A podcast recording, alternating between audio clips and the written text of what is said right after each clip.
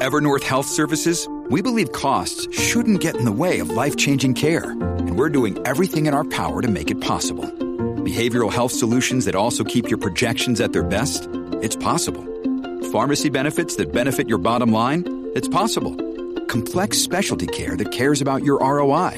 It's possible. Because we're already doing it. All while saving businesses billions. That's Wonder made possible. Learn more at evernorth.com/wonder.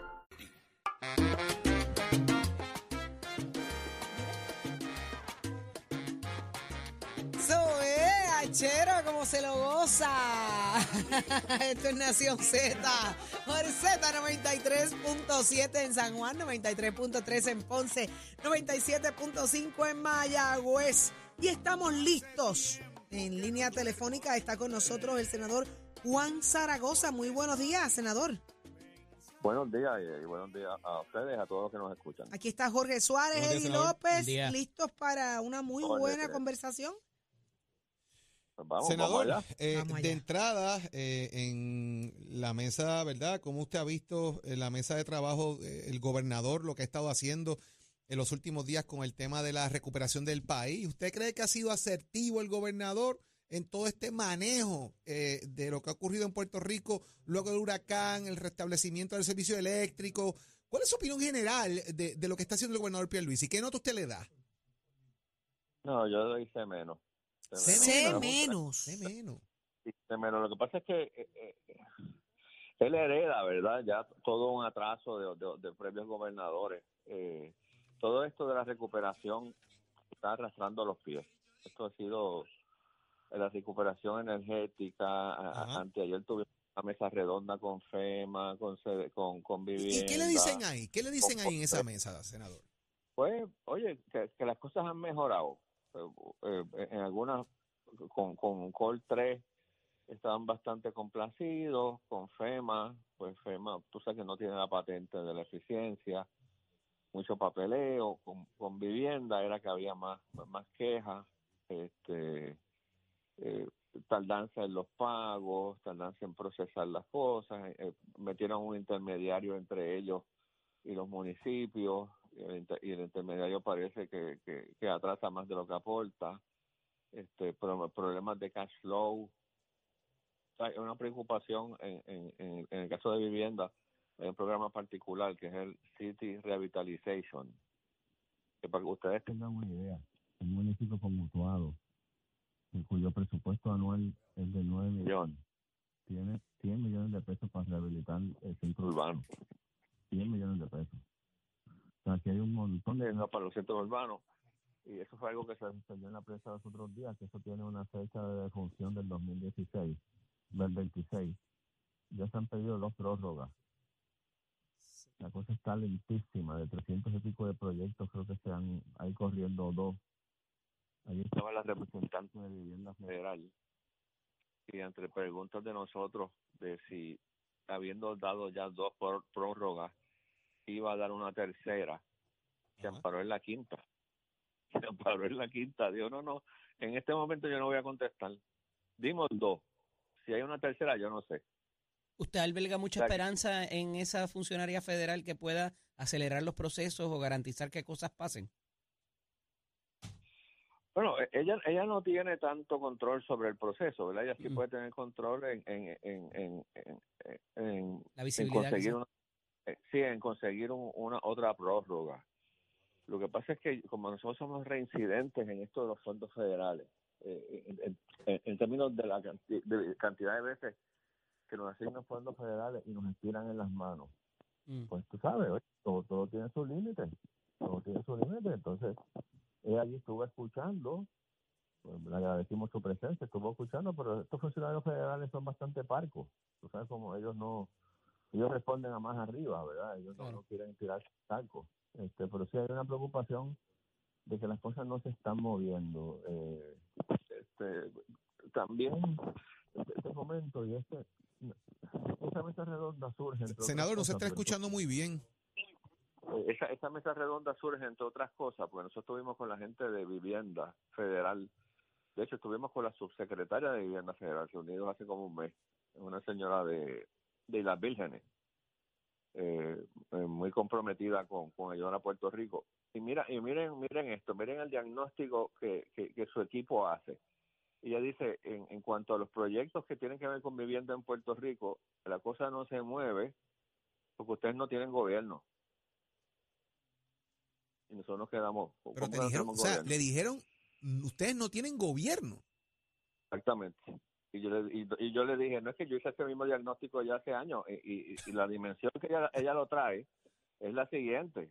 Ella dice, ustedes no tienen empleados. O sea, el gobierno de Puerto Rico está en el hueso. Y oye, y, y así mismo es, cuando nosotros lo vemos en el presupuesto, tú ves una tendencia consistente en los pasados años, tal vez décadas, que cada vez hay menos empleados y más gente subcontratada menos empleados y más gente subcontratada.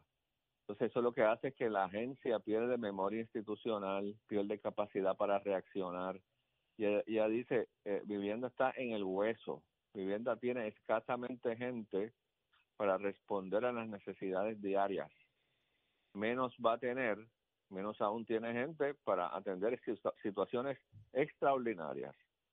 Ahora mismo la gente que tiene vivienda ahí son recién contratados de hace año y pico, dos años. Ellos recontrataron 300 personas. Entonces, ella, ellos en la distancia hacen ese diagnóstico que es el mismo que nosotros hemos hecho. Que aquí en los pasados 20 años ha habido un desmantelamiento progresivo de las agencias de gobierno. Oye, cuando yo me fui de Hacienda en el, en el 92, la primera vez que trabajé allí de subsecretario, habían 4.900 empleados ahora hay 2000, ahora hay la mitad.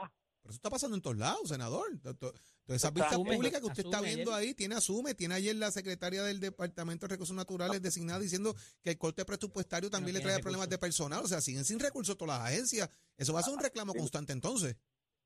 Así mismo, entonces. Hay que hacer más con menos. Eh, eh, bueno, cuidado, porque eh, muchos de esos recortes han sido por una visión filosófica de gobierno, que el gobierno debe ser lo más pequeño posible y, y, puede que haya algo correcto en eso, pero todo tiene, todo tiene un floor, todo tiene su límite. Tú puedes correr, tú puedes hacer más con menos, pero llega un momento que ese menos no te da para mucho, ¿verdad? Que es lo que ya dice en el caso de vivienda. Oye, ustedes llegaron al hueso y se lo comieron también el hueso.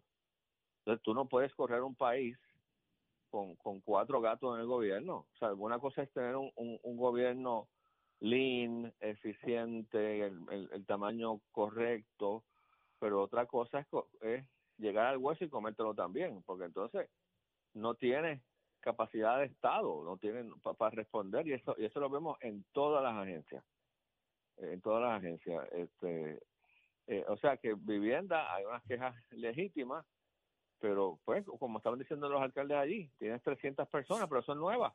Hay una curva de aprendizaje si vivienda no tenía gente. Senador, este, aprovechando el, el, ¿verdad? es muy importante lo que está diciendo, pero tenemos que también tratar el tema del Partido Popular Democrático, lo que está pasando en la colectividad.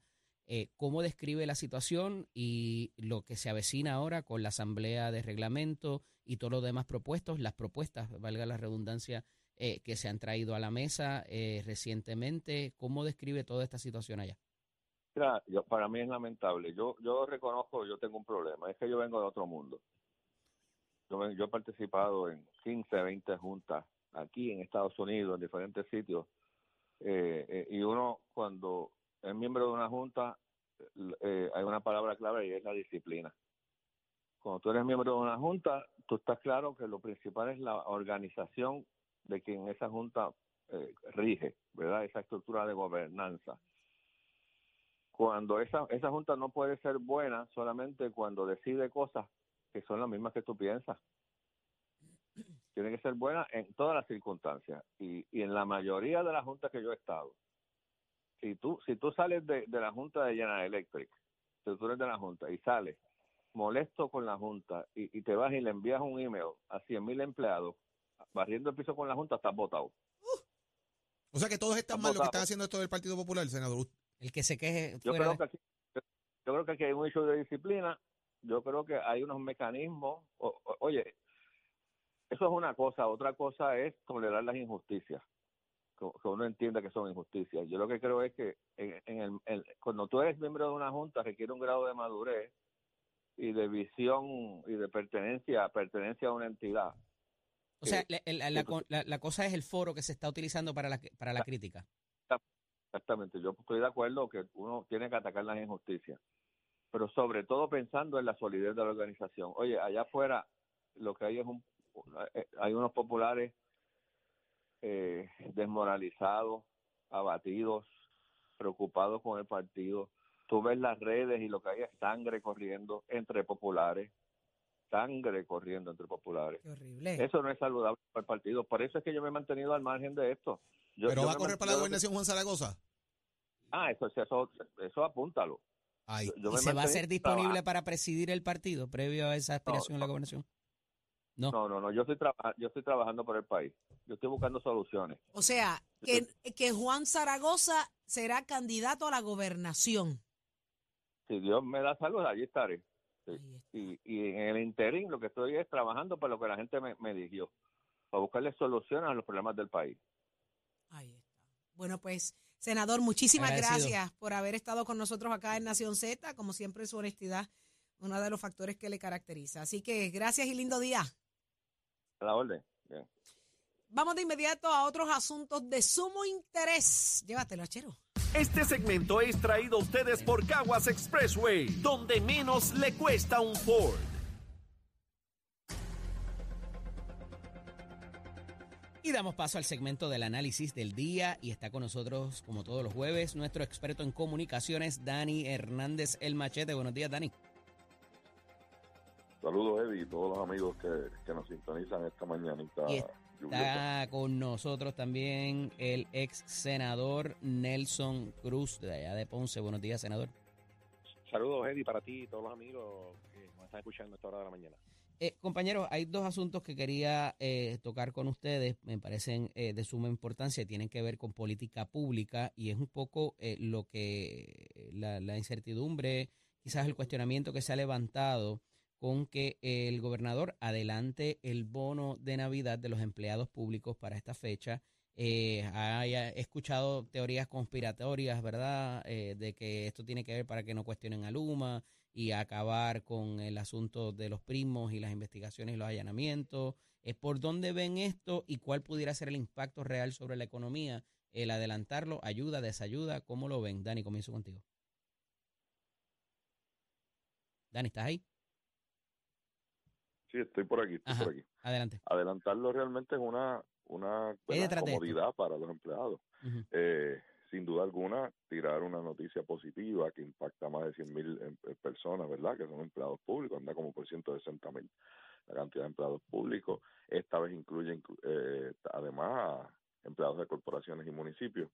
Pues sin duda es, ¿verdad? Podríamos ver algo de, algún tipo de, táctica o, estrategia de tirar algún dulcecito, como decimos en, comunicaciones, para un poco eh, zafarse del calentón que ha estado cogiendo realmente pues el, el si el impacto es el 15 de noviembre o el 30 de noviembre yo no sé si algún economista hace alguna diferencia con eso los, los 600 pesos son 600 pesos punto. Eh, es un buen impacto para la economía sin duda alguna es un buen movimiento. Eh, yo creo que, que es algo que necesitaba algún tipo de certeza ya que anteriormente pues la gente tenía que esperar si el alcalde le decía cuándo iban a entregar el bono y que el gobierno anunciara cuándo iba a entregar el bono etcétera Fuera de eso, pues no veo un mayor impacto más allá, no hay ningún tipo de aumento tampoco. Eh, y, y el bono, pues, opera como algún tipo de aliciente ante un país cuyos salarios son demasiado, demasiado bajos. Y, y yo creo que eso pues también es algo que, que, siempre hay que seguir mirando, aunque a la Junta no le guste, ¿verdad? A la Junta lo que le gusta es darle chavo a los que ya tienen, a los que no tienen, a la Junta no le gusta darle chavo. Senador, esto se hace mediante una resolución, eh, la 398, una resolución conjunta. Eh, o sea que esto ya tenía que haber planificado, ir ha habido planificándose y también de dónde van a salir esos chavitos, porque eh, históricamente, me decía Jorge ahorita, eh, se han sacado chavos del fondo, se han movido para poder hacer ese pago. algunas veces la Junta lo ha objetado. ¿Por dónde va todo esto?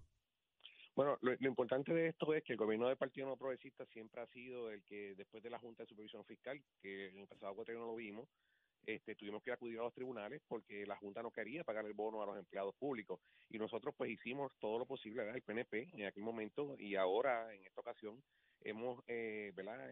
incluido dentro del plan fiscal y el presupuesto eh, los recursos para que el bono de Navidad se pueda pagar. En el pasado tuvimos que acudir a los tribunales para que ¿verdad? la Junta entendiera que los recursos estaban y pudiéramos hacerle justicia a los eh, servidores públicos como, como se ha hecho durante toda ¿verdad? la vida, que ha sido una propuesta eh, o fue una propuesta de eh, Luis Ferré, ¿verdad?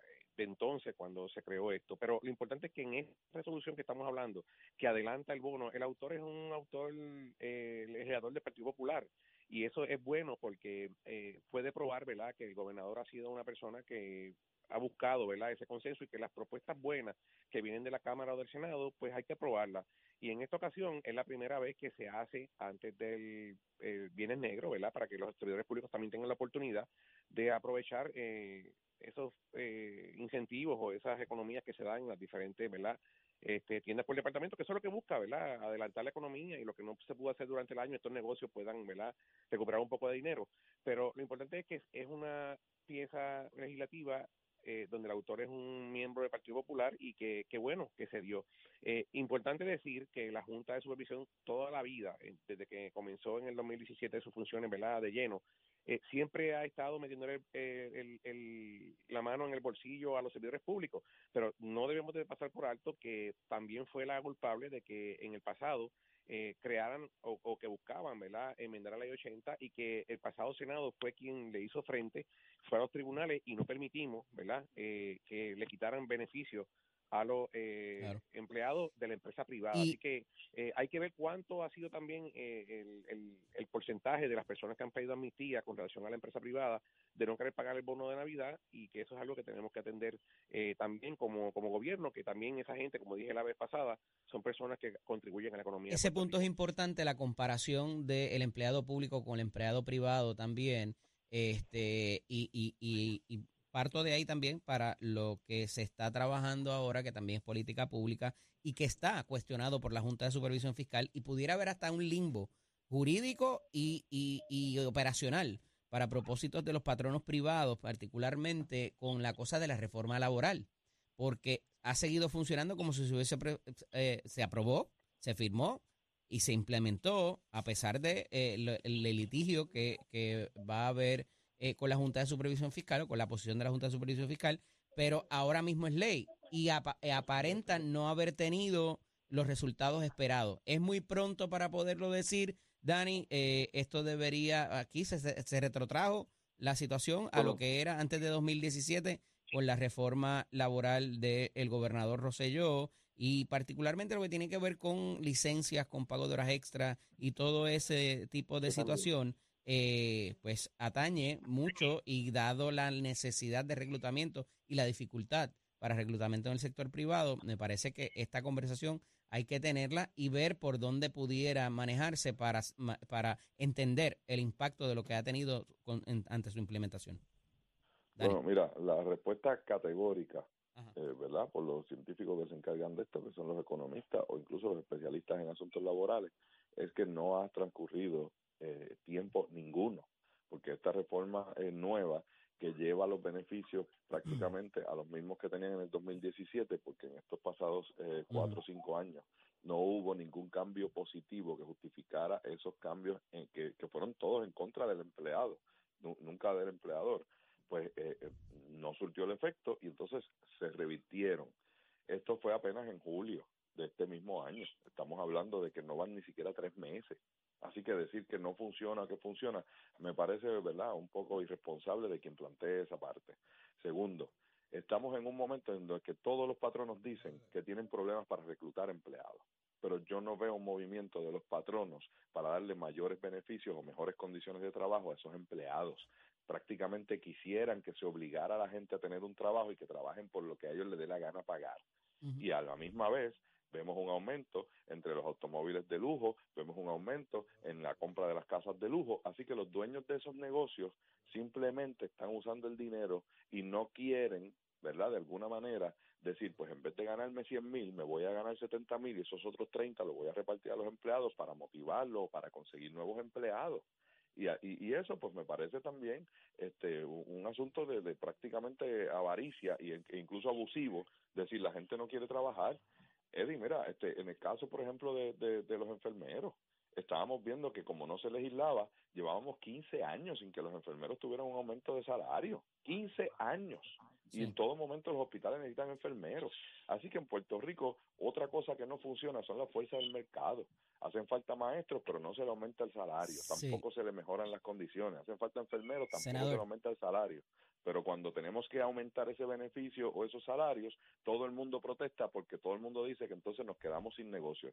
Yo creo que ese jueguito de alguna manera hay que Senador, ese, ese enfrentamiento eh, entre el empleado y el patrono, y también no quiero dejar fuera de su análisis el asunto del empleado privado versus el empleado público, que también hay un resentimiento porque al empleado público sí se le devolvieron sus derechos a, a mitad de cuatrenio eh, y el empleado, el empleado privado es el que se queda eh, rezagado, ¿verdad? Eh, ¿Cómo ve esta situación y cuánto, cuánta afección política pudiera tener este enfrentamiento entre patronos y empleados y entre patronos, entre empleados públicos y empleados privados? Yo creo que el asunto privado es un asunto que aunque en muchas en instancias, ¿verdad? en muchas ocasiones el, la, Asamblea Legislativa tiene que ver, eh, es cuestión de, actualizar, ¿verdad? Ya hemos pasado la quiebra, hemos, ¿verdad? Eh, visto cómo, eh, según dice el gobierno, ya pues la fuerza laboral ha aumentado, ¿verdad? Hay que buscar iniciativas nuevas y mirar fuera de Puerto Rico iniciativas que atraen, ¿verdad? Al, al, al empleado. Yo, yo conozco de pequeños negocios que tienen, por ejemplo, algunos dentro de los beneficios y algunos incentivos, eh, un viaje eh, cada seis meses a todos los empleados de la corporación. Eh, digamos, a alguna jurisdicción del Caribe, ¿verdad? Por no hablar de algunos lugares extensos y lejos. Eso, pues, eso ayudaría, ¿verdad? A un incentivo adicional. Como dice Dani, este, muchas veces no los, los, dueños de negocios se lo quieren ganar todo. Y, y, eso es algo que pues tenemos que, buscar. Pero sí es momento de que ahora, ¿verdad? la, Asamblea Legislativa eh, viendo la realidad fiscal que hay y, lo, y lo, la, nueva economía, busquemos eh, iniciativas nuevas para que hagamos justicia a esos empleados del sector privado también que en un momento dado se le quitaron unos beneficios y que yo creo que es momento de que volvamos a retornar a esos beneficios verdad que en el pasado teníamos. Así que eh, la puerta está abierta y yo creo que es un buen momento para que se pueda hacer. Yo no sé yo no sé si me desmayé o, o lo soñé o realmente yo escuché eso pero al fin y al cabo pues los que no sé, alguien que, que, está buscando la estabilidad propone viaje al Caribe, pues pues que pues, pues no debería sorprendernos tanto, ¿verdad? Bueno, pero lo que pasa es que eh, pues podemos, ¿verdad? Como como progresista estadista, eh, en el caso mío, te puedo decir mi opinión, eh, no porque sea una jurisdicción del Caribe, una república o una jurisdicción que no, ¿verdad? No es parte de la nación de los Estados Unidos, Ah, no, pero no lo digo por eso. no lo digo por eso, lo digo por la propuesta irrealista. Mira, yo estoy seguro, mira, yo estoy seguro que el que cobra este 8.50 7.25 quiere que le den los 3 o 400 pesos esos del, del viaje mejor a ellos porque realmente yo yo personalmente no sé cómo hacen malabares el que cobre el mínimo para mantener una familia de, de con dos hijos.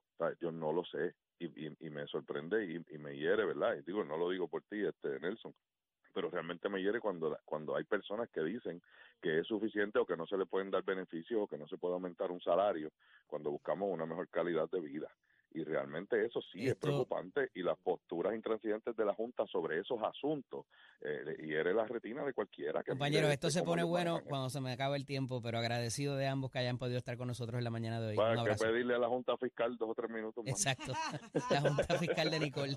Yo me pongo y vamos a Me van a imponer sanciones. Un abrazo a ambos. Excelente día. Continuamos.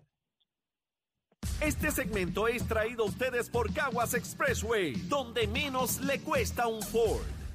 Ponte al día. Aquí te informamos y analizamos la noticia. Nación Z por, por, Z93.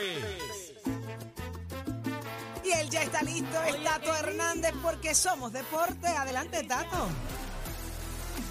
Vamos arriba, vamos arriba, vamos arriba alegre acabada de recibir. ¿Cómo? Estamos hablando del table tenis, el tenis de mesa. Escúchate, escúchate esto.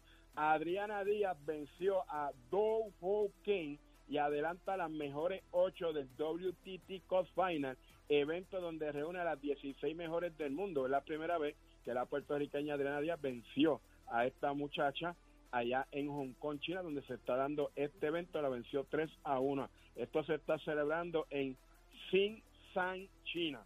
A mí me clase de nombre. Bueno, ahora acá en las próximas ocho, con esa victoria, ya pues mejora el tema en ranking, está en las mejores de muchos, en los cuartos de final. Ahora ya se va a medir a la que gane de Wang Jedi de China o Yeon Ji de Corea. Así que suerte para la de nosotros. Mientras tanto, en la aceleración hay un piloto boricua que se la está dejando caer de cámara y este es Víctor Gómez 4, este es el nieto de Bubu, de Bubu Gómez, de la familia de Gómez Hermanos, está en Francia en una gran competencia FIA Motor Game. Esta competencia empezó ayer, es desde el 26 hasta el 30 de octubre en Marsella, Francia. Este gran piloto boricua también comparte con Francisco Piovanetti esta gran carrera. Esperamos que salga con la puerta ancha. Estos están en la Federación de Automovilismo de Puerto Rico, la asociación, la ASAM, la ASN. Así que mucho éxito para los muchachos que se la están dejando caer y de qué manera y representando a Puerto Rico y a ustedes los amantes de la aceleración todos los jueves pueden escuchar en las redes de MST, mi podcast, mi TVT, Trop Batato, acerca de lo que es la nostalgia racing. El primero lo hice con Chiqui Fonseca de Hot Pepper y este segundo muy emocionante con mi papá la historia de la cobra y el cobrito. Así que todos esos amantes de la aceleración pueden buscar ese podcast en las páginas de Mestre Escuela. Y esto es con la pista de Mestre Escuela que te informa que estamos en el proceso de matrícula para estas clases que comienzan ahora. En noviembre, usted puede llamar al 787-238-9494, 787-238-9494, el numerito de llamar. Visita nuestros recintos, compara facilidades, equipos, puedes pasar por Caguas, Vega Baja, Bayamón, Ponce, Mayagüez, 787-238-9494 y toma tu la decisión de estudiar en Mestre Que tengan buen día. ¡Aligato! ¡Ya, tabachero! Al renovar tu barbete, escoge ASC, los expertos en seguro compulsorio.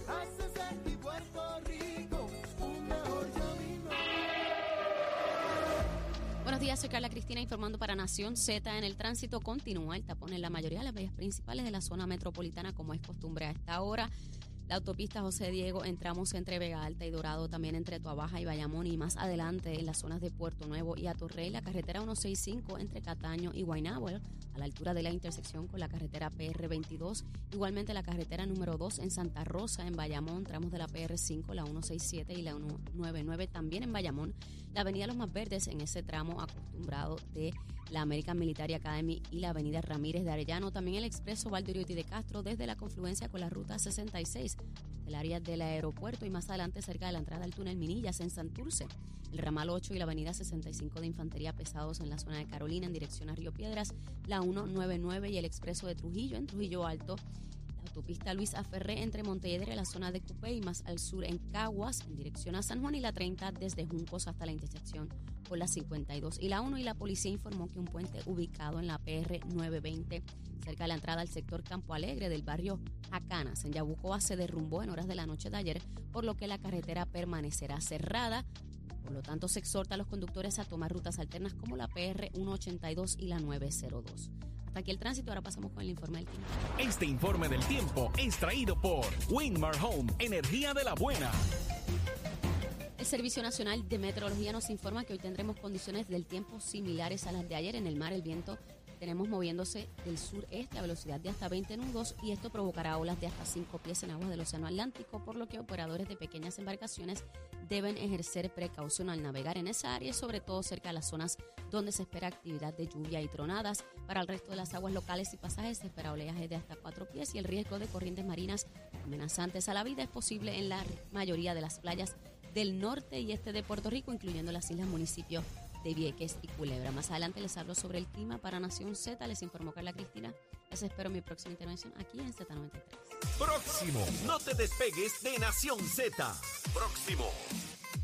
Lo próximo es el licenciado Carlos Rivera Santiago, abogado y ex secretario del Departamento del Trabajo. ¿Qué está pasando? ¿Cuán, cuán, cuán al día está la legislatura con la realidad laboral del país? Usted se entera aquí en Nación Z.